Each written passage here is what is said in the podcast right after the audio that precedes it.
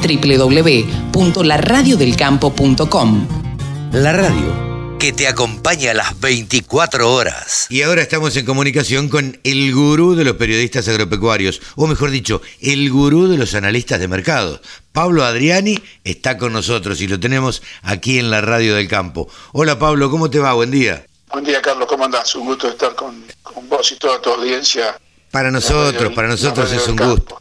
Para nosotros es un gusto que podamos charlar con vos para que nos expliques fundamentalmente todos los sábados cómo han operado los mercados y cómo y cómo, cómo se ven seguir, cómo los vemos nosotros. Poder transmitir, poder transmitir, disculpa que te interrumpa, sí, poder transmitir vivencias, ¿viste? Exactamente. Esto no es, sube o baja, esto son vivencias que, que, bueno, que tiene que ver con la pasión que tenemos tanto vos como yo en este sector, ¿viste? esa, esa pasión me la has infundido vos, Pablo. Me damos, más de, ya más de 25 años en este, en este en este mercado. Y, como yo digo, viste, yo no me voy a jubilar. Yo mm. muero, muero frente a la computadora dando una conferencia, pero no me jubilo. Y sí, va a ser así, va a ser así. Pablo, ¿cómo estuvo la semana de, granos? Te diría, para usar un término muy popular en la jerga, semana mixta. Cuando uno, dice, cuando uno dice semana mixta, es como que se lava las manos, pero no es tan así, no es tan así. Vos sabés que yo tengo la característica de ser un poquito más, de jugarme un poco más con, con lo que está pasando en, los mercados, ¿no? No solamente decir lo que pasó, sino tratar de ver, ver eh, un día más, ver un día más y, y podemos decir que Chicago, brevemente, Chicago cada vez que los fondos salen de su posición comprada y lo tienen que hacer porque tiene una fecha de vencimiento. O sea, la posición de fondos del mes de julio, si salieron antes, eh, porque tienen que salir cuando ves la posición julio, ¿eh? vos tenés eh, hasta fin de junio para cerrar posición y hasta el 14 de julio para cerrar posiciones que ya están abiertas, no abrir posiciones nuevas. Eso se produjo en baja. La posición septiembre, la posición de septiembre, estamos a 10 de septiembre, hoy 11. Sí. Eh, la posición de septiembre cerró el 31 de agosto. Eh, después tiene unos días hábiles de septiembre para los que tienen posiciones abiertas cerrarlas, no abrir nuevas. Y lo hicieron en baja también. Entonces, después de cada liquidación de los fondos, en baja, viene una recuperación del mercado, que fue lo que estuvo pasando. Con lo cual, yo te diría que más que cierre mixto, yo te diría cierre positivo, positivo en función de lo que está pasando en el mundo, ¿entendés? O sea, no, estamos diciendo que, los mercados están explotando, todavía, pero un maíz, un maíz que vuelve a 196 disponible y 202 en la posición de diciembre, y vuelve a acariciar los 190 para, más, para abril de 2022. Es un mercado positivo. Claro. En general, aunque, perdóname, aunque haya cerrado en baja, es una, una posición, es algo positivo. Claro. Si uno lo mira en el macro, ¿no? Exacto. Y aparte, si uno lo mira con el histórico de los, últimos meses, la soja está a nivel de 340 dólares. ¿sí? Claro. El máximo de la soja este año fue 350. Entonces, no estamos en un mal valor. Claro. Y si yo te digo que Chicago en, tres meses bajó 30 dólares y la soja argentina subió 10, te estoy dando un indicador. Nosotros no acompañamos la baja de Chicago. Y vuelvo a repetir, Chicago seguía por el poroto de soja. El poroto lo definen Estados Unidos, Brasil y China. Argentina seguía con el precio de la soja con los márgenes de molienda del sector aceitero. Entonces es otro el margen, es otro el precio que puede pagar. Si bien hoy los márgenes son negativos, ¿sí? ¿Por qué? ¿Por qué son negativos? Porque la exportación de poroto de soja argentina tiene buenos márgenes de exportación y le da para pagar 3.40.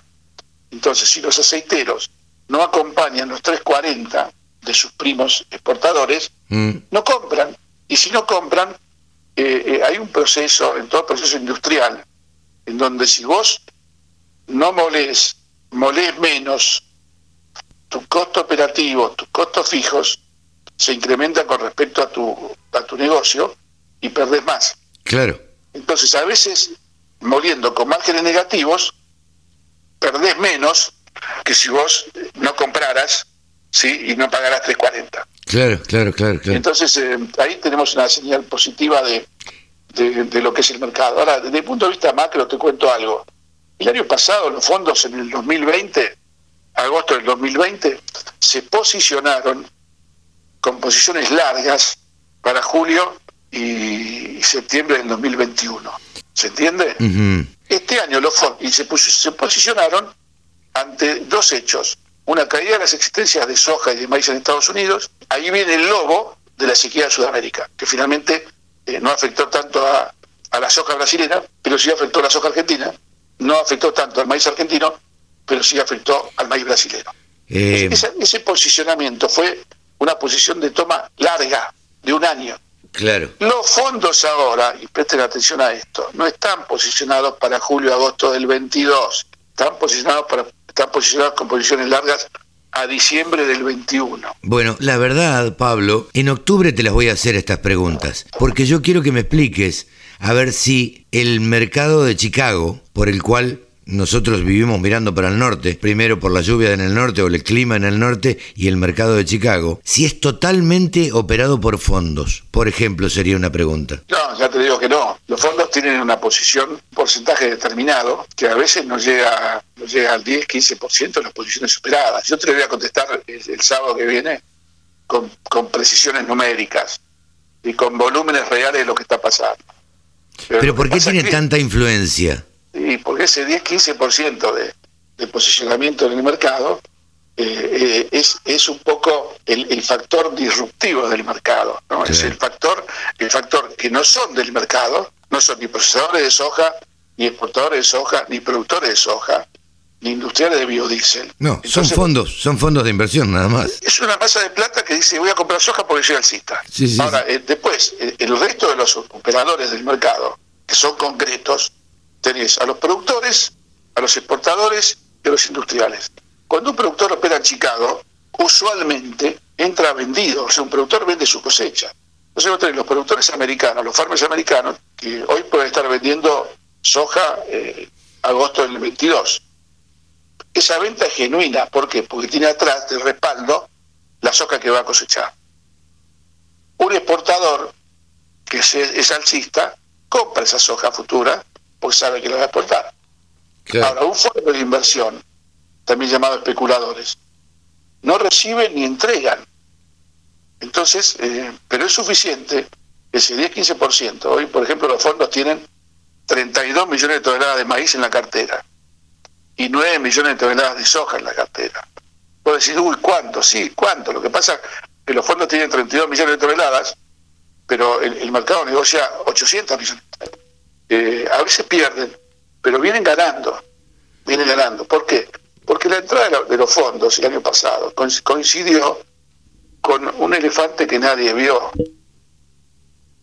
que es China. Ah, no, quiero, no quiero ser simplista, no quiero ser simplista, pero China el año pasado compró entre maíz, trigo, soja y arroz 40 millones de toneladas en, el periodo de la cosecha del año pasado, contra 15 millones que compró el año pasado. Claro. ¿Se entiende? Sí, sí, sí. O sea, ese factor, que fue un elefante que nadie vio, es otro de los factores que tuvo incidencia en la suba de los precios. Entonces, la pregunta del millón, y es algo que yo voy a tener que analizar estas, estas semanas, es, ¿China compró porque quería recomponer existencias? O porque tenía una demanda muy firme, o por las dos cosas. No te olvides que China tuvo el año pasado un, desastre, un desastre, un fenómeno natural que tuvo inundaciones y tormentas en todo el noreste de China, que son todas las provincias productoras de maíz, soja y arroz. Tuvo un desastre natural. Que todos sabemos que tuvo grandes pérdidas, pero no se llegaron a cuantificar las pérdidas. Ahora, los chinos saben cuánto perdieron. Sí, sí, claro y no lo publica. Entonces, ese puede haber sido el factor que impulsó a China, porque se le venía, tuvo un desastre que perdieron millones de toneladas, millones de toneladas de maíz, de trigo, de arroz. Ese puede haber sido un factor. Entonces, la pregunta del millón es: ¿qué va a hacer China en la campaña 22-23? ¿Va a repetir ese volumen de compras? Claro. Otra vez entra el gigante asiático a, tener este, una, una importancia muy interesante en el mundo pero no en un producto solo. Claro. Porque el año el anteaño lo tuvo en maíz, cuando anunció que iba a comprar 26 millones de toneladas, cuando no compraba nada. Eh, esta vez fue con todos los productos. Entonces, hoy, hoy, y ahí tenemos un, abanico y un mosaico de posibilidades. Eh, por eso yo me voy a, esta semana, semana que viene, voy a concentrarme y voy a analizar China producto por producto. Voy a entrar muy en profundidad con informes que no solamente son los de Luda, sino de otros organismos, para ver en cada producto cómo está posicionado China, porque eso me va a dar la respuesta, fíjate vos, ¿eh? de cómo va a reaccionar, yo no te digo Argentina, cómo va a reaccionar Chicago el año que viene. Claro, sí, sí, sí. Ahora, a mí me, asombra que vos ya estés mirando eh, y tratando de analizar eh, mercado, el mercado chino para ver cómo va a reaccionar Chicago en función de eso. Porque la verdad es que, como se dice normalmente, yo veo que vos relacionás todo con todo, Pablo, porque en realidad está todo atado. Está todo atado. Eh, uno es simplista en el, en el comentario, pero está todo atado. Está atado el precio del petróleo, los fletes marítimos. Claro. Vos sabés, vos sabés que este es un tema que no tocamos, que lo vamos a tocar el sábado que viene, para que para no eh, tener tanto tiempo, porque nos queda un tema importante que son la política, ¿no? Los fletes se duplicaron y hasta se triplicaron sea, un flete que valía 25 dólares del Golfo a Medio Oriente vale 70. Claro, esto, esto influye. Hay, un factor, hay un, claro, hay un factor, porque está bien, el petróleo subió, pero no subió tanto. Entonces, ¿qué está pasando? Y hay, hay motivo de otro estudio, de otro análisis, que a mí por eso te digo que no me alcanza las 24 horas del día, porque ahí ya tengo que, ahí tengo que analizar el flujo comercial mundial, cuánto se incrementó. Claro. Esto, esto, estos 40 millones de toneladas que solamente 40 menos 15, 25. Sí. Estos 25 millones de toneladas que solamente incrementó China, lo puse a analizar otro, son 25 millones de toneladas más de barcos. Sí, sí, de fletes. Eh, claro, está todo entrelazado y eso te va a impactar en el precio de los fletes. O sea, acá tiene que haber, acá tiene que haber un, te lo digo sin saber, acá los armadores eh, marítimos, los dueños, los que arman barcos, los, los griegos y los... Los griegos, sí, y los holandeses. Los holandeses, armadores de barcos, ya deben estar proyectando armar unos cuantos cientos de barcos para los próximos 10 años. Sí, Porque si no vamos a seguir con, tema, con el tema de frente muy fino. realmente, realmente hay que analizar absolutamente todo y está atado todo con todo. La verdad que da, da gusto escucharte, Pablo. ¿Crees que la política se va a meter un poquito en los mercados, sobre todo en la Argentina, teniendo en cuenta las elecciones de mañana, que son una pruebita de, de lo que va a pasar en, en noviembre? Yo a mí me llamó la atención, no es que me llamó la atención, sino que es la cultura argentina, que en esta campaña que hubo para las pasos de mañana, no hubo ningún candidato que hablara del sector agropecuario, o por lo menos de las políticas agropecuarias, país agrícola ganadero. Se habló mucho del cepo a la carne, como vemos, como vemos, eh, no está dando resultados, no está dando resultados.